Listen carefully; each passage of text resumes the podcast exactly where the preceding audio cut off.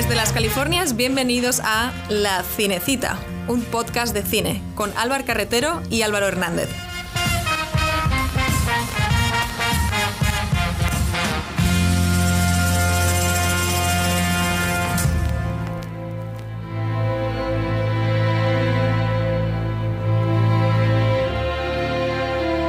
Una vez más, en la cinecita, nos toca rendir tributo a otra leyenda del cine que nos ha dejado en este año tan inmisericorde, nada menos que Sean Connery, el James Bond original, del que ya hablamos, y para muchos el mejor, para otros el padre de Indiana Jones, o un incorruptible policía irlandés de Chicago, o un capitán de submarino soviético, o un militar inglés con proyectos quijotescos. Sean nos ha dejado una larga lista de personajes memorables, una filmografía de auténtica estrella de cine en el sentido más clásico de la expresión, galán, señor, aventurero, hombre de acción y humanista. Hoy repasamos la vida y obra de un grande de la interpretación, Sir Sean Connery.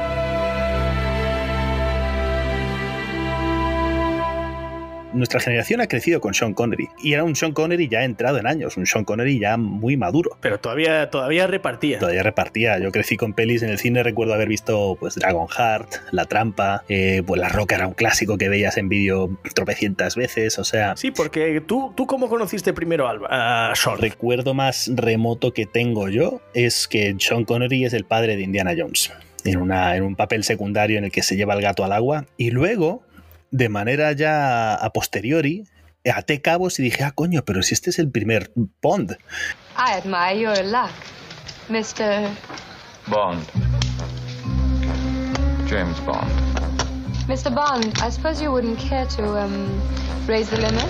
I have no objections. Y para mí fue un momento así eh, de anagnórisis, como dicen los guionistas, ¿no? Anagnórisis, qué gran palabra. Eh, de traducción, no, no, sé. Pues que de repente te llega una carga de información que reenfoca sí, todo. Y... Pre-internet, eran esos tiempos, los 90, Álvaro. Asociábamos por la memoria, como acordarse de números, te acordabas de, ay, este señor, pero, pero antes sí. no era calvo, antes no era calvo. Exacto, eso voy, es que cambiaba mucho de look, cambiaba que sí con bigote, sin bigote, calvo, tupé, eh, barbita, tal, entonces como que para un niño pues te despistaba mucho. Pero sí, ¿tú, tú qué recuerdo tienes de Sean Connery y, y con qué papeles lo asociabas, digamos, en tu infancia y cómo ha ido evolucionando esa imagen que tienes de este grandísimo artista? Pues mira, Álvaro, te mentiría si te dijera que yo empecé a ver a Sean como, como James Bond, pero sabes que es mi favorito en muchos, en muchos aspectos. Pero el primer recuerdo, el primer recuerdo que tengo de, de Sean Connery, yo creo que fue La Trampa, típica película VHS que alguien deja a tus padres y te ves en algún momento que no están. Y esa película, fíjate, abre una de las puertas más características de Sean a lo largo de, bueno, de toda su vida, de toda su carrera, que es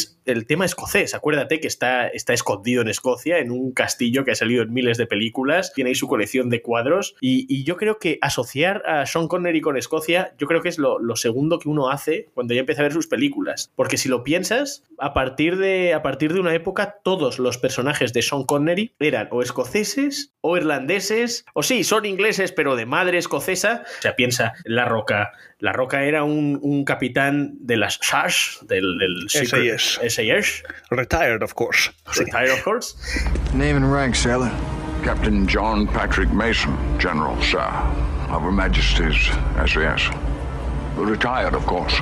Oye, una cosa, antes, antes de seguir, tenemos que eh, avisar a los oyentes de que vamos a. Lo siento, pero estas semanas el espíritu de Sean Connery se ha apoderado de nuestros seres. Pero bueno, nada de hacer declaraciones de pegar a mujeres, que eso es terrible. Y también eso es abordaremos eso, porque Sean... en este programa, en la cinecita, lo hablamos todo. Eso es inexcusable. Yes. El caso es que sí, ese acento de Sean Connery, y es lo que dice, siempre fue escocés, nunca escondió su origen escocés. De hecho, sabes que Ian Fleming eh, seguía escribiendo novelas cuando ya habían adjudicado el papel a Sean Connery y en base a ese dato dijo pues voy a darle aquí un background de escocés, voy a hacer que el personaje de, de, de James Bond tenga ascendencia escocesa, lo cual es, es, cuanto menos curioso. ¿Tú sabías eso, Álvaro? Fíjate, no lo sabía, sabía que los padres eran escoceses, pero no sabía que Ian Fleming lo hizo en base a... Lo hizo en base a... Sé que no estaba muy contento con Sean Connery como James Bond, eso es algo que se sabe. Pero igual, o sea, al final sí le gustó, al final sí le convenció, o sea, también es esa carga que le, que le puso Sean de, pues digamos que de cosecha propia, ¿no? Porque, no, y una vez más, no hemos leído las novelas de Ian Fleming, pero creo que sí, que era muy distinto. Distaba mucho de lo que aportó Sean Connery al personaje. World domination, same old dream. Our asylums are full of people who think they're Napoleon or God. A propósito de, del acento de Sean Connery tan característico, nunca lo escondió. Eso es algo, fantástico. Sí. Tú sabes, todos, los todos nuestros amigos actores que, que están en Los Ángeles y se pasan horas y años tratando de perfeccionar ese acento inglés, y a Sean Connery le valió madres, que dirían los mexicanos. No sé si está bien dicho. Sí. Le, le dio igual, le dio igual. ¿Por qué? Porque no le hacía falta, porque era un guaperas y porque al final digo, make me a Scottish. Yes. arr". Pero es que no solo eso, Sean Connery, mira, repasando un poco su filmografía, es que esto, es, esto me parece fantástico y más en una época en la que estamos. Hizo de irlandés, hizo de moro yihadista, piensa en Raisuli en, en El viento y el león, hizo de diplomata árabe en una peli titulada The Next Man, hizo de ruso, La caza del octubre rojo, hizo de Agamenón de Troya en Time Bandits, incluso hizo de japonés en Solo se vive dos. Pero bueno, eso era, era inglés espía, ¿sabes? O sea, eso fue. Hoy día no se podría, no se podría hacer. Bueno, pero es que cuando le encargas el guion a Roald Dahl, pues son cosas que pasan. Hizo de español, hizo de español en, en Outlander, no sé si lo recuerdas. En Highlander. Highlander, Highlander, Highlander, perdón, Es que es, Outlander. es curioso, porque Outlander es, es la otra que hizo que también es fantástica de- del espacio. Que también hablaremos de ella. En Highlander tiene, tiene nombre español, se llama Jiménez, pero es egipcio ese personaje. egipcio japonés y tenía una katana, ¿sabes? Era, era fantástico. Es una maravilla. Never lose your temper. If your head comes away from your neck, it's over. Now, pendejo. Shall we see what sort of swordsman you've become? A lo que voy es que ahora la mitad de esos papeles no se lo darían a un hombre blanco porque hashtag diversity, pero eran tiempos en los que a los actores les dejaban fingir que eran otras personas, lo cual es una locura. Eso es lo que nos solían hacer los actores, ¿no, Álvaro? Sí, cuando decían, sí, soy escocés, pero voy a hacer que soy de otra parte. Y no pasa nada. Actuar. Qué cosas, ¿eh? Qué cosas. Pero lo más fascinante de todo es que eso, que siempre tenía ese deje escocés y, y no hacía ni el más mínimo esfuerzo por esconderlo. Exacto, Sean Connery siempre es una Sean Connery. Pero fíjate, eso es que yo creo que a nadie le importaba, Álvaro. No, Era como otros, eh, porque al final, mira, este tipo de actores, este tipo de estrellas de otra época, este- esta idea de Mastroianni o Sofía Loren o, o- o Fernando Rey, estos actores europeos que, que viajaron, que fueron a Hollywood, que, que triunfaron también, pero nunca perdieron su origen, sí. eh, hacían lo que les echaran. Que eres un actor, eh, lo que te dicen y, y ya está. Y Sean Connery fue, yo creo que uno de los de esos ejemplos de I have this accent and it's what it is. Totalmente. Y es, es ese acento de estrella del cine, pues como, pues como Humphrey Bogart tenía una manera muy particular de hablar, o James Stewart, o te pones a pensar gente así, o sea, que dice. O Cagney o toda esta gente, sí. Exacto, o sea que es ese sello, es ese, digamos, ese vestigio de estrella de cine en el sentido más clásico de la, de la palabra, que yo creo que es que realmente Sean Connery es el último en su especie, en, visto así, porque quieras que no, ahora todo es método, todo es transformaciones eh, radicales, o sea, como que ya no pesa tanto esa, lo que dicen los americanos en inglés, la persona, digamos que el aura que trae el actor consigo, más allá de, de cómo se meta en el papel de manera tan camaleónica. Sean Connery siempre aportaba ese ese aplomo y esa presencia de Sean Connery y luego pues tenía un rango, yo diría que más bien limitadete, pero era, era un, era un buen actor, diría yo que era un, buen actor. era un buen actor. Sí, hay, hay mucha polémica como con muchos actores que decían, no, es un, es un actor de acción, como es el típico galán que hace acción y también puede ser tierno y romántico, pero yo creo que sí que tuvo grandes rangos, o sea, hay que ver también de interpretativos. Eh, el, el Oscar que le dieron en el 86, eh, 87. bueno, el 87, en el 87 por Los Intocables, al final fue actor secundario, fue una especie de homenaje a su carrera que, que pasa tanto. Y, ¿Tú pero crees que mira, está bien dado ese Oscar, Álvaro? uf, es una pregunta que... Habría que ver el año, siempre me dices, no, habría que ver Siempre el año. habría que ver el año y quién había ese año, pero al final como que era el que tocaba, era el que tocaba al final, no era decir, bueno, eh, se lo podían haber dado en eh, años anteriores, eh, por James Bond no se lo iban a dar, pero también el tema de que era una franquicia comercial que sentó unas bases, Sí. por el recorrido que tuvo, por ese renacer en, en media- a mediados de los 80 con, con a partir, yo creo que el nombre de la rosa y, y los intocables, y luego le llevó a hacer presidio. Los, y- los 80 tardíos de Sean Connery fueron de, fueron de pegar muy fuerte. Los, Sí. lo- los inicios de la década no tanto. De hecho, en, en eh, Sean Connery, aunque como dices tú, que le recordamos ya de abuelo hot, de abuelo fuerte ya en los 90, late 80s, eh, su inicio en los 80 que se acaba con su carrera del todo, cuando vuelve a hacer aquella película no oficial de James Bond, que es Nunca digas nunca jamás, Never, never say never again. Never, never say never again. Como te encanta, con ¿eh? Kim Basinger guapísima. No, no, es, escucha, esa película, Álvaro, Eso fue un lío de estos eh, de tribunales y Hollywood, pero fue una Sí. película como maldita. Yo no sé la cantidad de dinero que le tuvieron que dar a este hombre para que volviera Ah, no. ponerse un pelupiquín absurdo. Repasando su filmografía se ve que hay varios proyectos que lo hizo, como decía Salvador Dalí, motivado por la más bella inspiración que conoce el hombre, el dinero. No sabía nada, Salva, ¿eh? No sabía nada, Salva. Y James Bond, eh, no solo Nunca digas nunca jamás, sino ya Diamantes para la Eternidad, que fue cuando volvió por primera vez a James Bond, porque Sean Connery abandonó dos veces el papel de James Bond, si recuerdas. Una vez des- desde solo se veía dos veces, luego hizo George Lazenby la de Al servicio secreto de su majestad, y luego le convencieron, pues como se convence a esta gente con mucha panoja, para volver a hacer Diamantes para la Eternidad, y ya se ve. Es una peli que lo ves y digamos que ya no, no le ilusiona el papel, está todo fondón. No, pero luego se va del, se, se- se hace Zarzog luego el 74. Zardoz speaks to you. The gun is good. The gun is good. The penis is evil. The penis shoots seeds and makes new life to poison the earth with a plague of men. Ima- Imagínate a qué extremo se fue para alejarse del San Benito de James Bond que se puso ese mankini rojo que le apretaba el haggis. que le corta el Harris. Yo creo que tiene unos años oscuros, los 70, de soy un James Bond, no me dejan en paz, quiero reinventarme, quiero volver a mis raíces. Recuérdate, fíjate, cuando hizo Diamantes para la Eternidad, hizo otra peli que se llama La Tienda Roja, que es una peli muy desconocida, eh, bueno, fue conocida en su época, que por favor, o sea, es, el- es un homenaje a Roald Amundsen, cuando, cuando van al Polo Sur, que yo recuerdo de, de niño, que es un dirigible, que explota, que está Claudia Cardinal, es una peli rusa. Sí. Y ese es del 71 también, el año que hizo Diamantes para la Eternidad. O sea, que se quería Sí, alejar, sí, todavía le, le ponían en esos papeles aventureros que, que lo siguen haciendo. Este hombre ha hecho un western con Claudia Cardinale, ha trabajado con Gus Van Sant, con Spielberg, con, con Michael Bay. Con Hitchcock. Una cantidad de, exacto, una cantidad de directores enorme. Pero es verdad, mira, a mí yo es que cuando pienso en Sean Connery como James Bond, pienso, es bueno. O sea, obviamente es el James Bond primerizo, el original y de alguna manera el, el- el estándar, pero también pienso en, en cómo Sean Connery quiso quitarse ese, ese San Benito, esa etiqueta, para ya poder hacer otras cosas. Y, y es algo que, bueno, aparte, yo pienso que las pelis de Sean Connery pues tiene dos buenas, que son Desde Rusia con Amor y Goldfinger. El Doctor no es serie B, solo si ve dos veces es una porquería.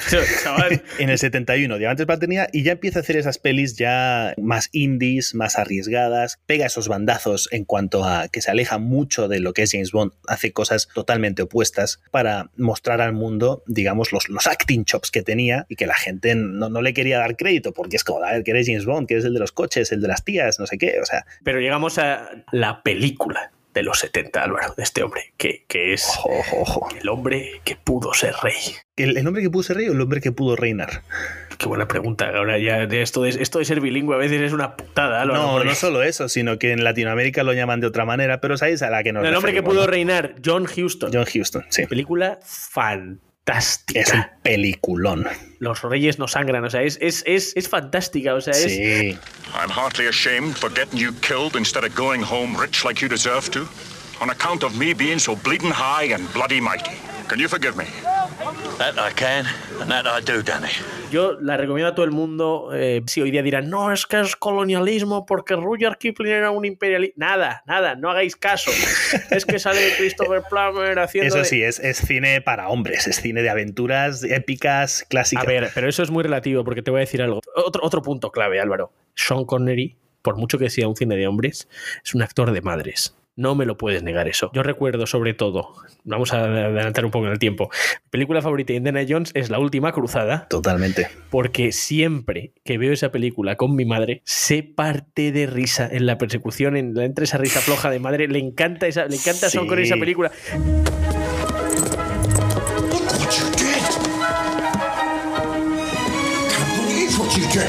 Gorrito, el, el- el paraguas, es un actor de madres, y tú lo sabes. Sí. O sea, puede ser cine de hombres, pero ese hombre vendía, piensa en, en su peli con la Headwood. Audrey Hepburn, sí, Robin y Marian. No es una peli brillante, pero esta es otra faceta de, de que quiero resaltar de Sean Connery. La química que tenía con los elencos que le tocaban trabajar. Y en esa película sale con Audrey Hepburn, hace de Robin Hood, Sean Connery, ya entrado en años, y hay unas escenas deliciosas porque, porque son Sean Connery y, y Audrey Hepburn, y, y son, y son tan carismáticos ambos que los juntas y es una delicia. No more scars, Robin. too much to lose you twice. I've never kissed a member of the clergy. Would it be a sin? Más químicas míticas con Harrison Ford, Indiana Jones, eh, con Michael Caine, cómo se compenetra Hudson. It would have been wiser if you'd both gone home at the end of your army service. Not for us, thank you. Not after watching Afghans come hurling down out of the hills and taking battlefield command when all the officers had copped it. Well said, Brother Travis. Hats on! About turn! Line to left! Quick march! Todas esas escenas que van Con Nick Cage en La Roca. con Nicolas Cage, buenísima. Era un actor que hacía mejor a los actores a su alrededor. Sí, la verdad que sí, la verdad que sí. Y, y es algo, fíjate, una cosa que hablando ahora que hemos estado repasando un poco su vida y sus películas y leyendo cosas de él, Álvaro, en estos tiempos tan oscuros donde, donde ya se tiran a héroes como John Wayne porque hizo unas declaraciones desafortunadas y cosas así, me ha alegrado ver que cuando ha fallecido eh, ninguno de sus compañeros de reparto, ninguno de los directores con los que trabajó, productores, no, ha habido un Me Too, no ha habido nada. No ha habido nada contra él y, y eso me ha alegrado porque tú piensas que un hombre de estas características de otro tiempo, con ese machismo que, que, que siempre acusan Sí, en otras épocas. trasnochado. Sí, sí, sí, pero no sé, eso, y eso pues me alegra mucho porque todavía te da un poco de fe en, en ciertos actores. Eso sí, yo no digo que Connery no se lo haya pasado bien, pero es que ahí, ahí siempre hay un, hay un límite. Mira, trabajó con, con Claudia Cardinale y con Brigitte Bardot, una en un western y otra en, en la peli rusa que he dicho antes. O sea, es que ha trabajado con Tokiski, este hombre, o sea, ha vivido Con bien. Natalie Wood, uno de los últimos papeles de Natalie Wood en Meteorito o Meteoro, Meteorito, esa peli que la, la echaban bastante en la tele. Sí, hay tantas pelis de, de- de- sí, es sí. una maqueta. Sí, ¿Cómo te gusta decir eso, Álvaro? Álvaro no suele hablar mucho en las salas de cine. Ese sitio donde íbamos a ver películas en grande. No sé si lo recordáis, antes de todo este Eh, virus. son leyendas, Álvaro. Álvaro no hablaba mucho en el cine, yo era el que hablaba, pero cuando pasaba algo así decía lo de... Es una maqueta. Meteoro. Eso sí, fueron horas bajas eh, para el bueno de Sean. Bueno, horas bajas, pero mira, hizo, hizo de todo, tío. Y se lo pasó, se lo Hizo pasó lo que quería. Sí, sí, sí. Y estaba ahí entre Marbella y las Bahamas, pff, como para quejarse, jugando al golf. Pero fíjate, Sean Connery es un actor muy, muy querido, es, es un icono. Pero fíjate, hay gente que le recuerda más por ese lado eh, galán, por ese lado igual de acción, ya de. Sí. Pero igual el, el- el tema de James Bond nunca se acabó de quitar. ¿Me explico? Claro. Igual me, me da un poco de miedo, y es, eh, no es por hacer una comparación, sino por un actor muy bueno que ha trabajado con muchos directores. Sacha Baron Cohen es otro actor, muy buen actor, es un actor espectacular, que ha trabajado con muchísima gente. Ha trabajado con Scorsese, Pero siempre será Borat. pero es exacto, siempre será Borat o siempre será Lige, siempre será... Y, y es algo que, Sí. que a veces veo en ciertos actores que se acaban eh, encasillando. Va más por ahí, ¿no? Yo creo que puede tener que ver con el hecho de que lleva 20 años jubilado y de alguna manera lo, ten- lo teníamos un poco olvidado antes de que muriera. Y luego también el hecho de que, mira, Sean Connery, ¿cómo pudo de, de alguna manera reinventarse después de James Bond? Pues en muchos casos fue posicionándose como secundario de lujo. Muchas veces sus mejores interpretaciones, él no es el protagonista. Y eso es algo que le honra porque es algo que acepta con, con humildad. Y, y hay mucho, tiene muchas grandísimas películas que dices, qué bueno que esté Sean Connery en ella, pero es que no es ni protagonista. Piensa en El Día Más Largo, piensa en A Bridge Too Far, un puente muy lejos, un puente lejano, ¿cómo se llama? La de, de lejano, sí. de Richard Attenborough, peliculón, pero ya son de elenco coral, así como... Pero ahí voy, elenco coral, tú lo has dicho Álvaro, porque tú le puedes poner de secundario, pero un tipo que robaba protagonismo a, robaba protagonismo al, al prota, o sea, llevar el gato al agua y a veces, ¿sabes? O sea, dices, bueno, bueno, sí, sí, sí. que está este hombre, vamos a verla, ¿sabes? O sea, Mira, desde el día más largo, que me la puso mi abuelo en plan, mira, el desembarco de Normandía, no sé qué, toda la operación en una peli, era una peliculaza de tres horas. Y tenía grandes escenas, pero recuerdo perfectamente a Sean Connery todo dandy ahí de- desembarcando en las barcazas anfibias, un tío detrás tocando la, la, la gaita. la gaita. Sí, efectivamente, Es genial. efectivamente, esa escena. Las bombas, es buenísimo. Y el tío en plan, todo en plan, oh, estamos aquí, fantástico, no sé qué. Fantástico. Nada que ver con el soldado Ryan. Oh, the evil of it all, trying to down a man before he's even had a chance to fight. Ah, come on. Por supuesto. Era otra épica, otra época y otra épica igual, otra narrativa. Totalmente. Yo le recuerdo así en Time Bandits, porque realmente en Time Bandits tiene un papel bastante pequeñito, bastante secundario, porque Sí, o sea, sí. Es, es Terry Gilliam, que es otro de mis directores eh, alocados favoritos al que te ha arrastrado y has dicho. A Álvar le encanta Terry Me encantan os sus idas de olla porque me ponías hasta sus dibujitos de papeles cortados animados. Pero es que los Monty Python. Anda, que no me hiciste tragarme de esas en la carrera. Ya, pues ríete porque fue mejor que radio. Eso sí, eh, cualquier cosa es mejor que estudiar Radio 3. Eh, para ti, radio era fantástico. Bueno, aquí estamos emulando a la radio de alguna manera, Álvaro. Las vueltas de la vida. Exacto, exacto. Pero volviendo, volviendo un poco a Terry Gilliam y lo que hizo Sean Connery, Sean Connery se lo dio pasar genial haciendo esa peli. Es una película extrañísima, de esas películas que nadie en su sano juicio produciría hoy porque habría un nido de ejecutivos alrededor de la misma esperando a ver cómo fracasa. Esa es la filmografía de Terry Gilliam en una frase, básicamente. Eres un cabrón. No, pero no, y, le- y digo que es un artista de, de los pies a la cabeza Terry Gilliam, pero incomprendido un, un rato. Entiéndeme, a eso voy. Bueno, pero mira, es esos, esos directores que cuando, cuando, cuando se ponen a trabajar, eh, mientras consiga financiación, pues vamos, bien. Time Bandits. Confieso que no he visto Time Bandits. Sé que la habrás dejado al final porque es, es, es- es extrañísima, pero es, es, es bella. Es, es una peli bella de, de- Es el rey Agamenón de Troya, ¿no? Saved my life, remember? The enemy of the people is dead!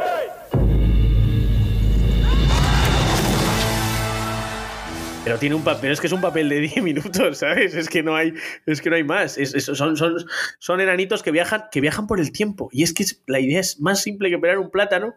Con Terry Gilliam importa más todo el artefacto que hay alrededor que a veces la propia, la propia historia. Dejas, bueno. Pero es un estilo que, que de repente eres Sean Connery y te llama la atención y dices, me apunto, aunque sea una cosa chiquita, Terry, me apunto. pues eso, pues eso Y acuérdate también del cameo de Robin Hood, príncipe de ladrones. Al No, final, ¿sabes? O sea, es como, Exacto, pero es como su o sea, papel en el, primer caba- chiquititas. en el primer caballero, pero eso le da calidad al film. Es como ponerle un Claro. poquito de trufa, es como ponerle un poco de. Exacto, una ralladura de una trufa. rayadura de trufa, ¿sabes? Es decir. Medio gramo ahí. Exacto, exacto. Dices, ¿el cubata de qué? ¿De Larios? o No, no, hombre, saca, saca el bueno, saca el ginebra bueno. Que sean dos gotas. Pues Sean Connery. Sean Ese es Sean Connery. Connery, es una gran faceta, Sean Connery. sí, sí. Oye, eh, ya por, por meternos en materia, estamos un poco mm, explorando lo anecdótico en Sean, pero quiero que me cuentes, como hicimos con, con el episodio de Clint, tres pelis de, de Sean, que me digas tu favorita de Sean Connery, ya sea en un papel protagónico o, secundario, me digas la que a tu juicio es su mejor interpretación y que me reivindiques, así como acabas de hacer Time Bandits, pues, pues otra película, otra joya a descubrir de esta dilatadísima filmografía de Sean. Empiezas tú, Álvaro. Vale, pues fíjate, mi peli favorita global, la que más recuerdo de ver y decir, "Buah, qué peli. O sea, incluso antes de, de La Roca, y en plan por, por, por personaje, es La caza del octubre rojo. Fantástico.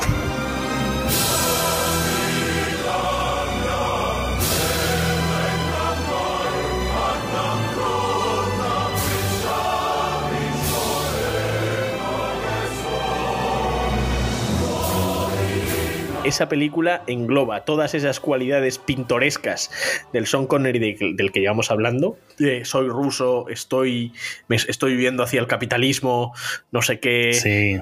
Novela de Tom Clancy, soy un hombre educado, los Estados Unidos. de- Esa no la he visto en inglés, la he visto doblada al castellano. La, la- ¿No la has visto en inglés? Es maravillosa. El aspecto idiomático de esa película, te- perdón por interrumpirte, pero es que es genial porque sale Sean Connery hablando con su voz de Sean Connery, pero la peli em- empieza en ruso. Y hay un momento. Exacto, exacto, que hace un que eh, pues eso pasa muy bien, eso pasa, eso sigue pasando en español, tenemos los mejores dobladores del mundo. Sobre la palabra Armagedón, dice Armagedón, y de repente está hablando. Efectivamente. I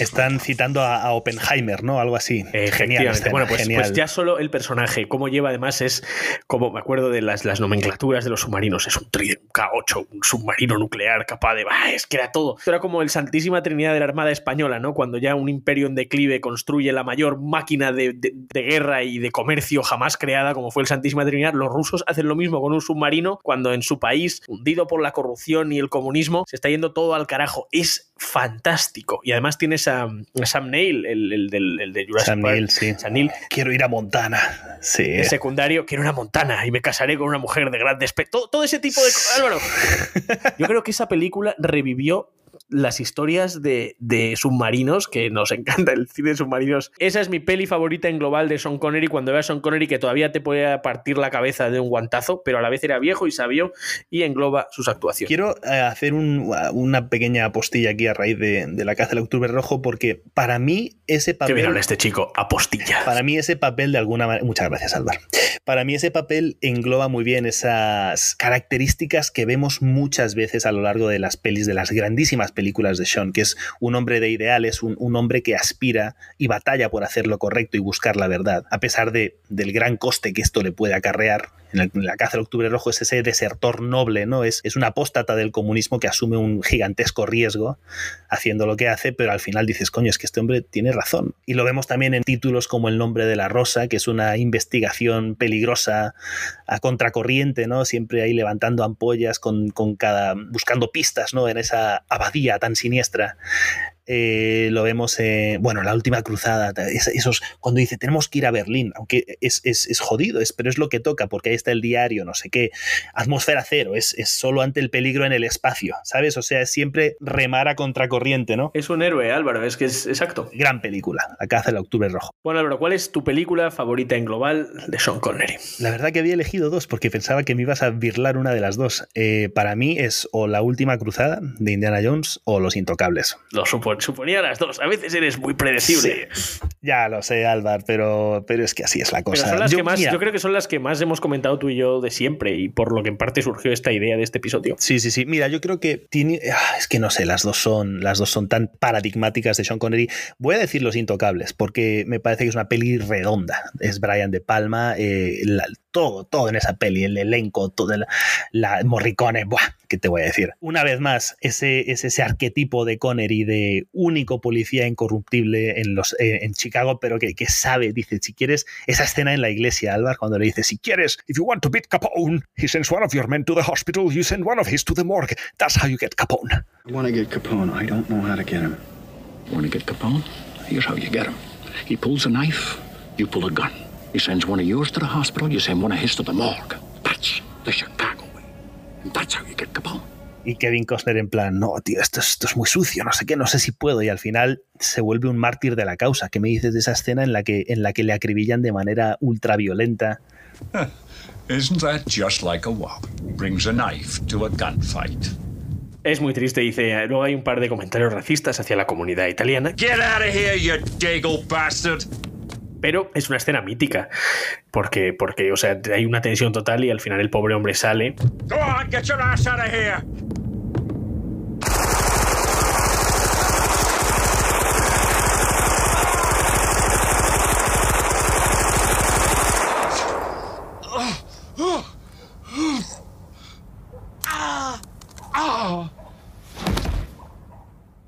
Pero mira, más que esa escena, me acuerdo lo del Estoy aquí entre Hittens, cuando saca su, su medallita de San Judas Tadeo, que me, me encanta esa escena. Ah, O a, mí lo que me, a mí lo que me gusta también es que era ese savoir-faire, ¿sabes? Ese, ese conocer los entresijos, pero decir, yo podría ser ahora jefe de policía si hubiera sido un tipo corrupto, porque empecé con el jefe, ¿te acuerdas? Sí, exacto. Cuando el que le ha sacado información, ¿sabes? O sea, ese, ese, tipo, ese tipo de cosas Que también me- es otro irlandés, claro, que ya se ha Exacto, porque corrompido. todos los polis son irlandeses, acuérdate de ese tópico. Claro. O cuando va, cuando va a buscar a los cadetes que no están podridos, esa- que el tipo sabe, ¿sabes? Ese, ese, ese poder en la sombra fascinante, Cuando ¿sabes? dices, if you don't want a rotten apple, you don't go to the basket, you go to the tree. Fantásticas frases. Álvaro, si no hace estos comentarios con ese acento, hubiera reventado, amigos. Sí, tengo, este es, es mi válvula de escape. Cada cinco minutos debería decir algo con voz de, de Sean Connery, porque si no se me hincha la vena. Sé que lo estás haciendo en casa, pero ese es otro tema. no te quepa la menor duda. Bueno, es, es una muy buena selección, Álvaro, muy efectivamente. Y además, su único Oscar. Su único Oscar. Para muchos, un Oscar polémico porque de, de irlandés no tiene nada, vamos a ser claros. es otra vez dice, I'm not going to do an Irish accent. Porque además el pique escocés, irlandés, pues también es... Pero al final todos odian a Inglaterra. Eso sí, eso sí, siempre hay un enemigo común. Si no es si no los ingleses, son los franceses, pero esa es otra historia. Eh, has dicho algo sobre la comunidad, hablando de comentarios racistas de los intocables. Lo que mola es que es efectivamente, tiene diálogos que son políticamente incorrectos, que si los irlandeses contra los italianos y tal, pero al final, o sea, piensa en la relación... Pero daba igual porque son todos blancos. No, pero piensa en la relación de, de, de Malone con Stone, que es el personaje de Andy García, o sea, que al final son como hermanos, Claro. los, dos, Sí, sí. los dos congenian con, con esa figura de San Judas Tadeo, que es un medallón, que tú sabes, Álvaro, que es un santo patrón de las causas perdidas y es... Y Los, los mexicanos le adoran, eh, está en Sí, todas partes. Todas las comunidades migrantes en Estados Unidos le tienen mucha devoción, entonces como que sirve mucho para eso en esa película, esa simbología religiosa. Y es algo que también he notado en Connery, que es alguien que aborda muy bien esta temática más trascendente, más Lo espiritual. sí, o porque sea, es un hombre que, que te hace de todo. es muy humanista. O sea, tan, tan pronto te parte la boca de un manazo, porque tiene ese, ese cuerpo de oso. Que te habla de Oscar Wilde en Alcatraz. O dice, ahora cuenta hasta 10 en griego, como le hace a Exacto. Qué grande. Exacto.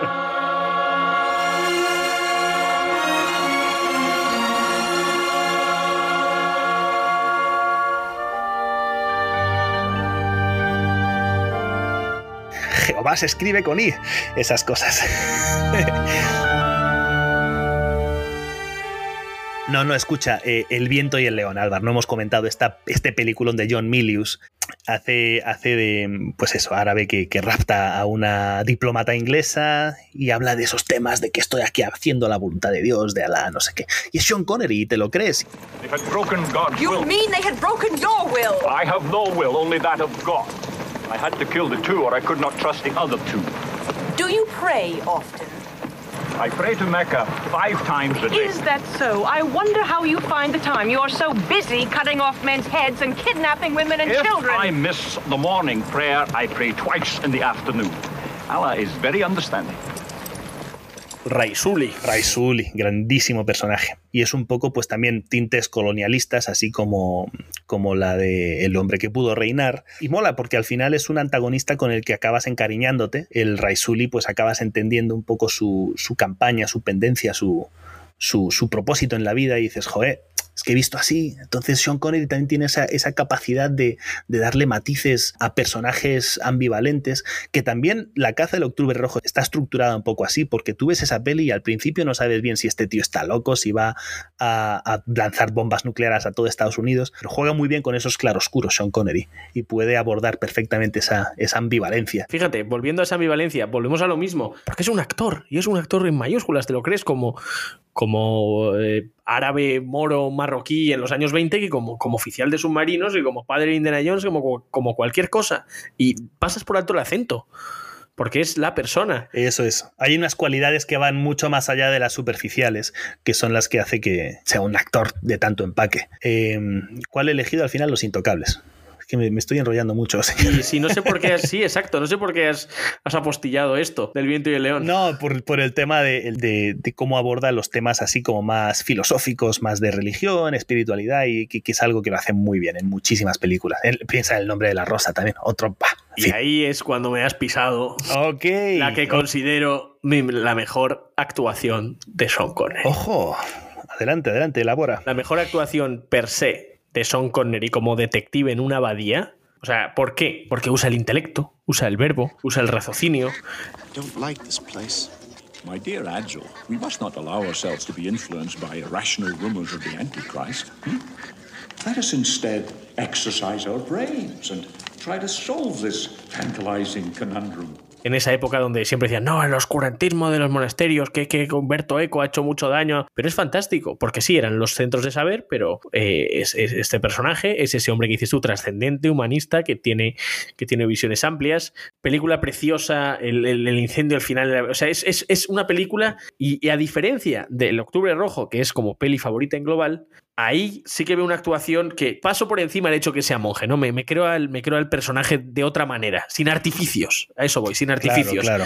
Integral, como, como actuación redonda, total, como protagonista, porque ahí sí que hace de, es el que lleva toda la peli. Es muy bueno. Toda esa, esa investigación, esa mayéutica es de genial. pensar, de hablar, de ir viendo, de, de la, la pena que abre la mejor biblioteca de Occidente, no sé qué. O sea, esa es la, para mí la, la- la mejor actuación de Sean Connery. Hay una escena en la que están, él es franciscano, ¿verdad? Y está, eh, está está visitando, la abadía es de los dominicos, ¿no? Exacto, hay mucho pi- había mucho pique entre órdenes, dominicos, agustinos, eso era fascinante. Eh, está perfectamente reflejado eso, en plan, y y los dominicos diciendo, ay, no hay cabida para el humor ante Dios, no sé qué, y Sean Connery diciendo, claro que, claro que Dios quiere que nos riamos. Yes, it's true. St. Francis was much disposed to laughter. Laughter is a devilish wind which deforms uh, the lineaments of the face and makes men look like monkeys. Monkeys do not laugh. Laughter is particular to man. As is sin, Christ never laughed. Can we be so sure? There is nothing in the scriptures to say that he did. And there's nothing in the scriptures to say that he did not. Es una peli que va en contra de la censura, porque los dominicos están censurando la poética de Aristóteles, ¿no? Que bueno, luego a saber que es verdad, porque Humberto Eco era muy, también era un poco esa idea de "Oh, la iglesia es mala menos 4 o 5, pero bueno, eso es otro tema. Jolín, la, la- la iglesia católica no muere por los grandes reformistas que ha tenido a lo largo de los siglos. Por eso a mí me, más allá de todo el tema religioso, como detective, como, como interpretación global, esa es mi, mi peli redonda. Y es que es una peli que dices, ok, son monjes y tal igual, pero Que no no, te da nada de aburres, que pereza. no da es, pe- es un thriller religioso, Exacto. pero ante todo es, es como un misterio todo. Es, es más Agatha Christie que otra cosa. Es, no sé. Efectivamente, es, es sí, detectives en el siglo XII. ¡Oh, oh! ¡Hay peste! Pues eso, pero, pero hay pe- no hay penicilina, pero es, pero es una peli redonda. The calligraphy is without question left-handed. And the only left-handed member of your community is, or rather was, Brother Berenger, the assistant librarian. Pues mira, hay una película medio indie, medio muy bajo presupuesto, así como muy, muy gritty, como dicen, ¿no? De Cindy Lumet, que se llama La Ofensa, del 73.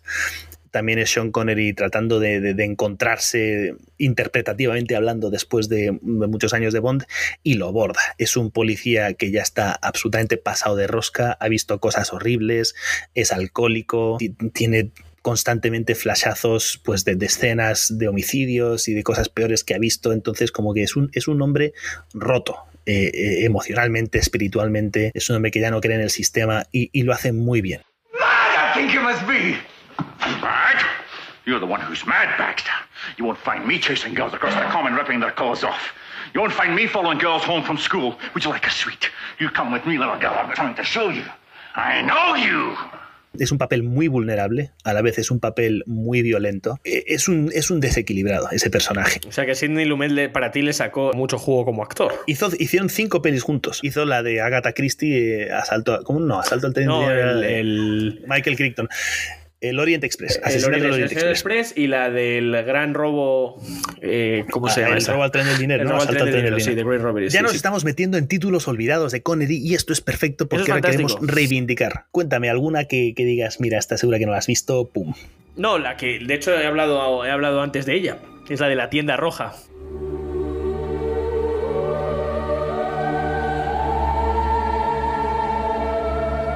Que es una producción rusa con parte italiana, que cuenta esas historias bizarras de, de la época gloriosa del principio del siglo XX, donde había un optimismo desmesurado porque podemos hacer de todo, podemos llegar en un dirigible al polo sur, no va a pasar nada, y claro, todo sale mal, el dirigible explota, chorrocientos muertos, ¿qué hacemos ahí? Y es una peli de aventuras, es una peli de aventuras fantástica, esta Claudia Cardinale, que, que- que- que era flipante, y bueno, ¿cómo salimos de esta? ¿No? Y, y el, el viaje que hacen, es ese, ese, ese, ese, elenco coral de- del que podemos hablar. Y es otra de esas películas que, que ves de niño un par de veces y, luego la intentas buscar y tienes que recurrir a bibliotecas.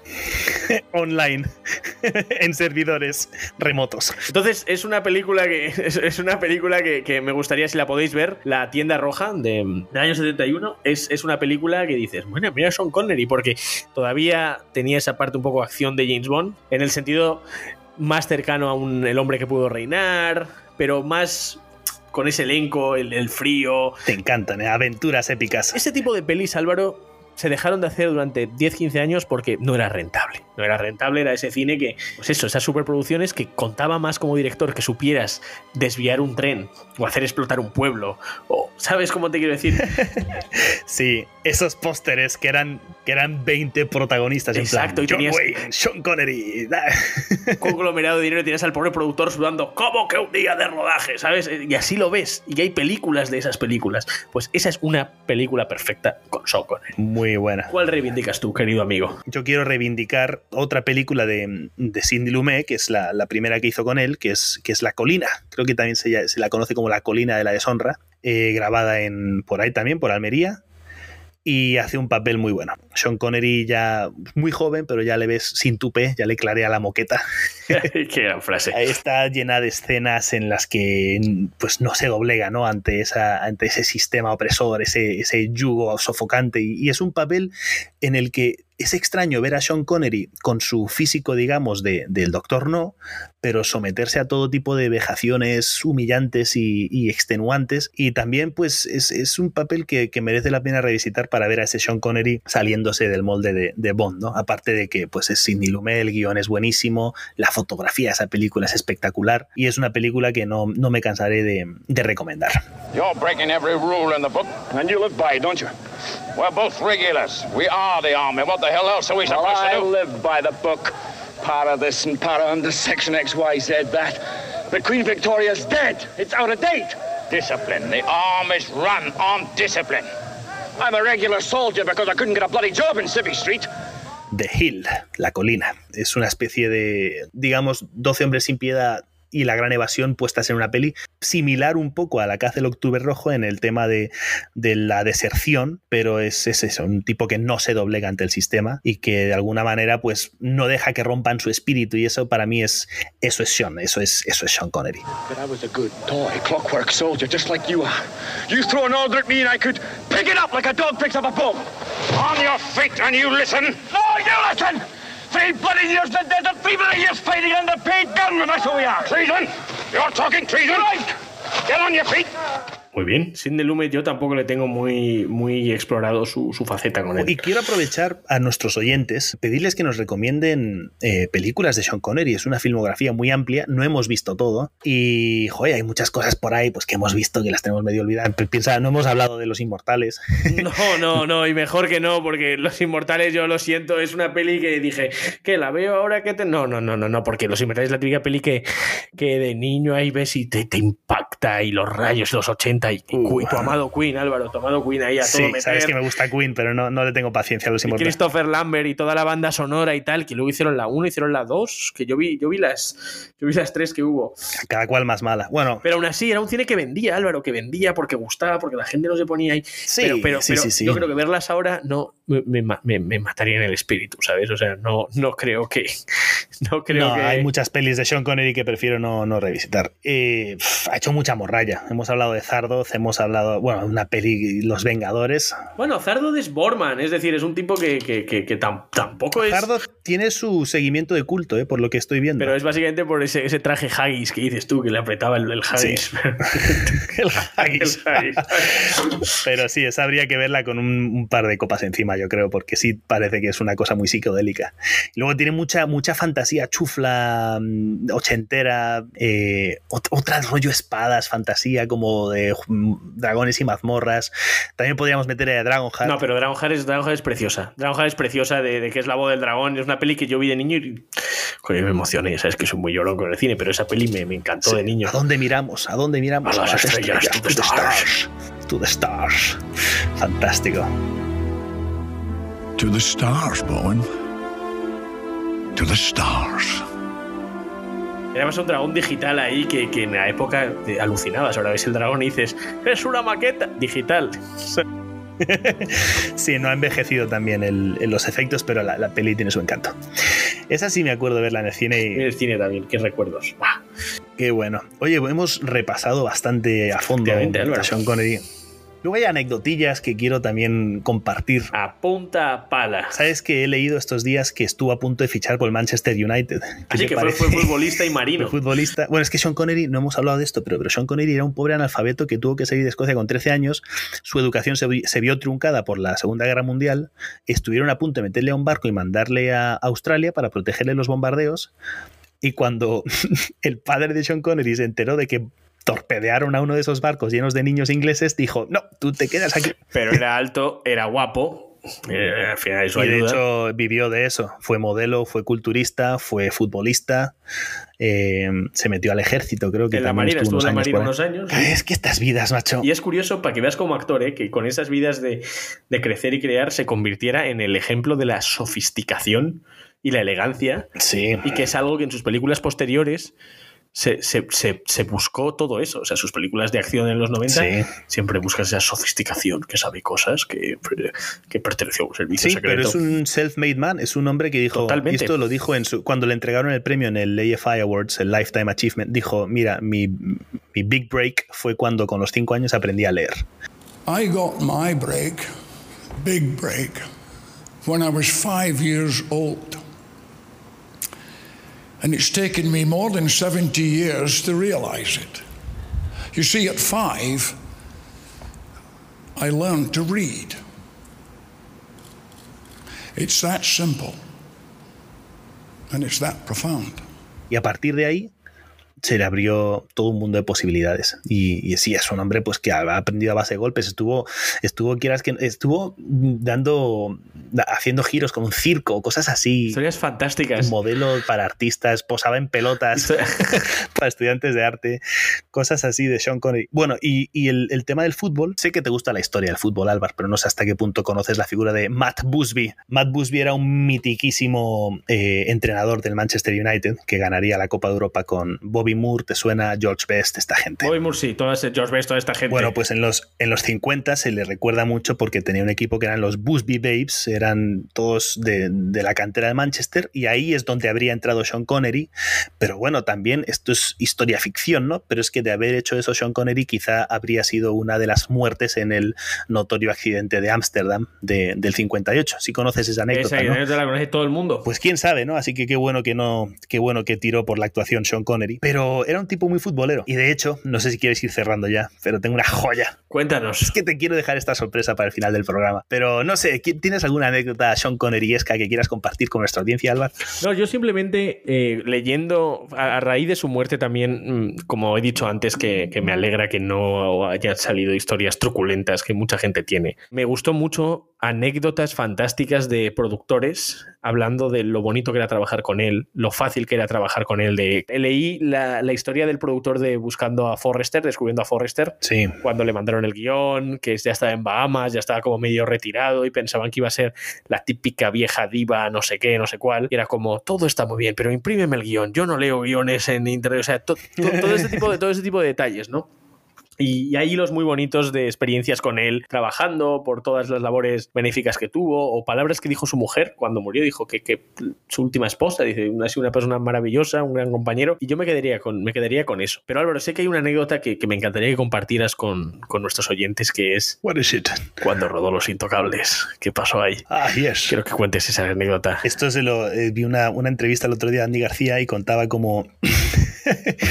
este Sean Connery, pues digamos que se le acercaba a Brian De Palma y decía, a ver, ¿qué vas a hacer? ¿Cómo va, cómo va el asunto? No sé qué. De manera constructiva, ¿no? Pero para también tener un poco de agencia sobre la situación. Y hablaban un poco de, de lo que es la coreografía escénica. Pues primero es el plano amplio, luego vamos a hacer lo, los medios planos, no sé qué, luego pues ponemos la cámara aquí, no sé cuál. Ah, vale, entonces a mí no me necesitas hasta por la tarde, ¿no? No, supongo que no. Ah, vale. Y se piró. se iba a hacer 18 hoyos. Pero no se iba en plan mal, no se iba en plan mal como los actores que seguramente se van en plan mal, ¿no? No, no, no. Todo, todo esto lo contaba con mucha admiración. Andy García, en plan, pero, pero, pero qué dominio, qué, qué, qué soltura. Qué señor, qué señor. Y volvió después de hacer sus 18 hoyos y nada, y grabó su, su escena en una toma y punto pelota. Y así, es, así es, era Sean Connery. También la escena del dirigible de la última cruzada estaban muy acalorados, por, por lo visto ahí Harrison Ford y Sean Connery. Y Sean Connery dijo, bueno, pues a ver, Spielberg, aquí el plano, ¿cómo está encuadrado? No sé qué, ah, pues de cintura para arriba, no sé qué. Y dice, ah, vale, pues me quito los pantalones. Y ya está. Hicieron toda esa escena sin pantalones. Genial. Qué bueno. Que si podía rodar una escena sin pantalones, la rodaba sin pantalones por estar cómodo. O sea, lees ese tipo de anécdotas y dices, qué, qué genio.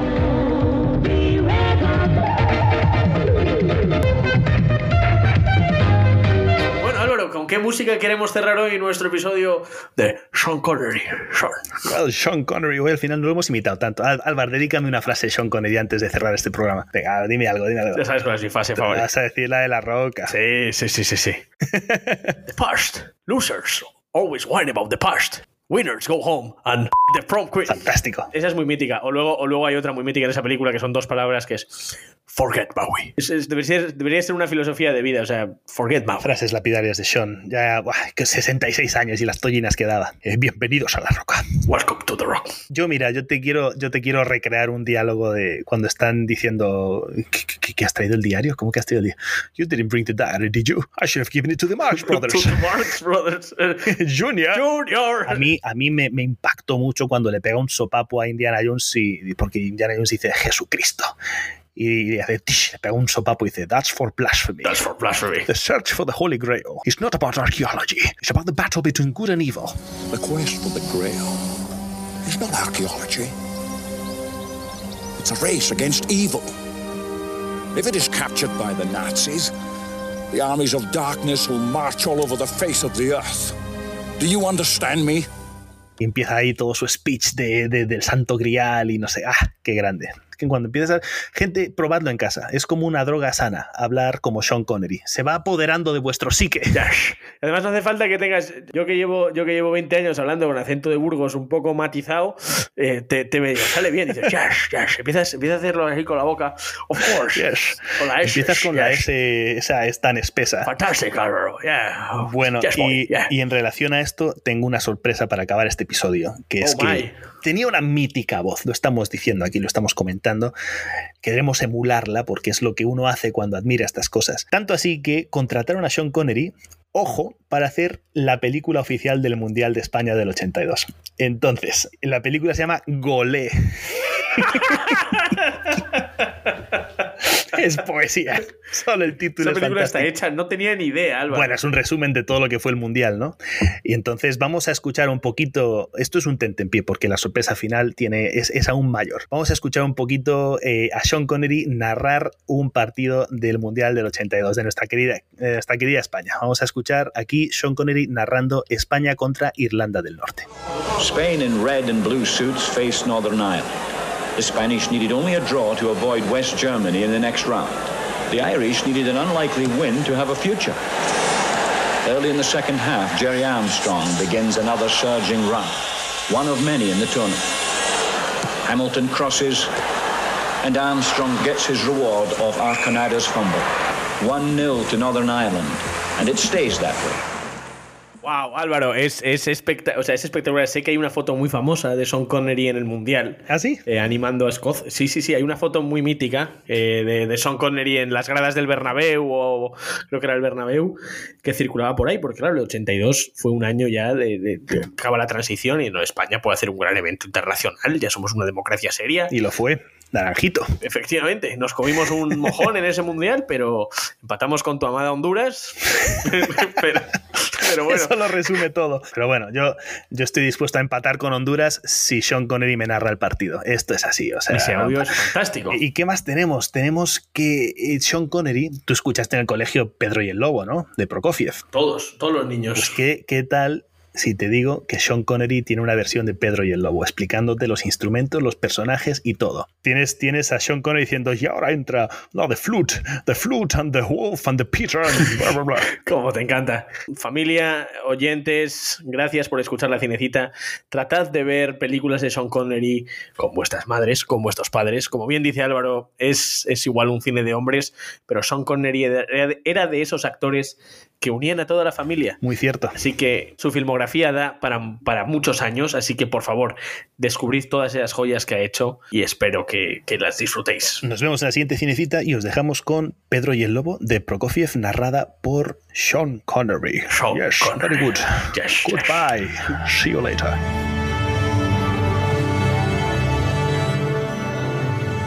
This is the story of Peter and the Wolf. There is a bird, light and delicate with feathers like silk.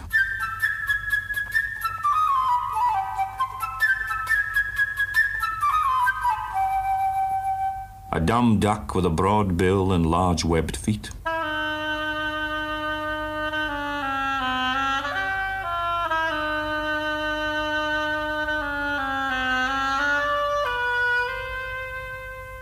And a pussy cat. She is smooth but greedy and vain.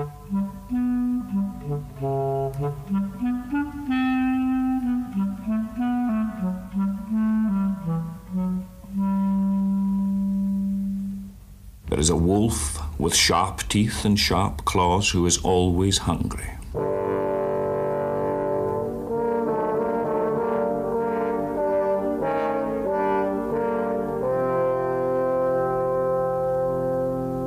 There are hunters searching the woods, firing their shotguns.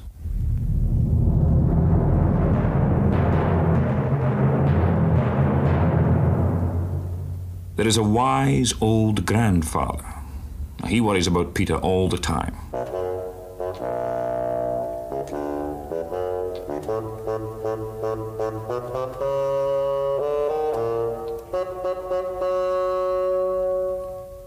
And of course, there is Peter.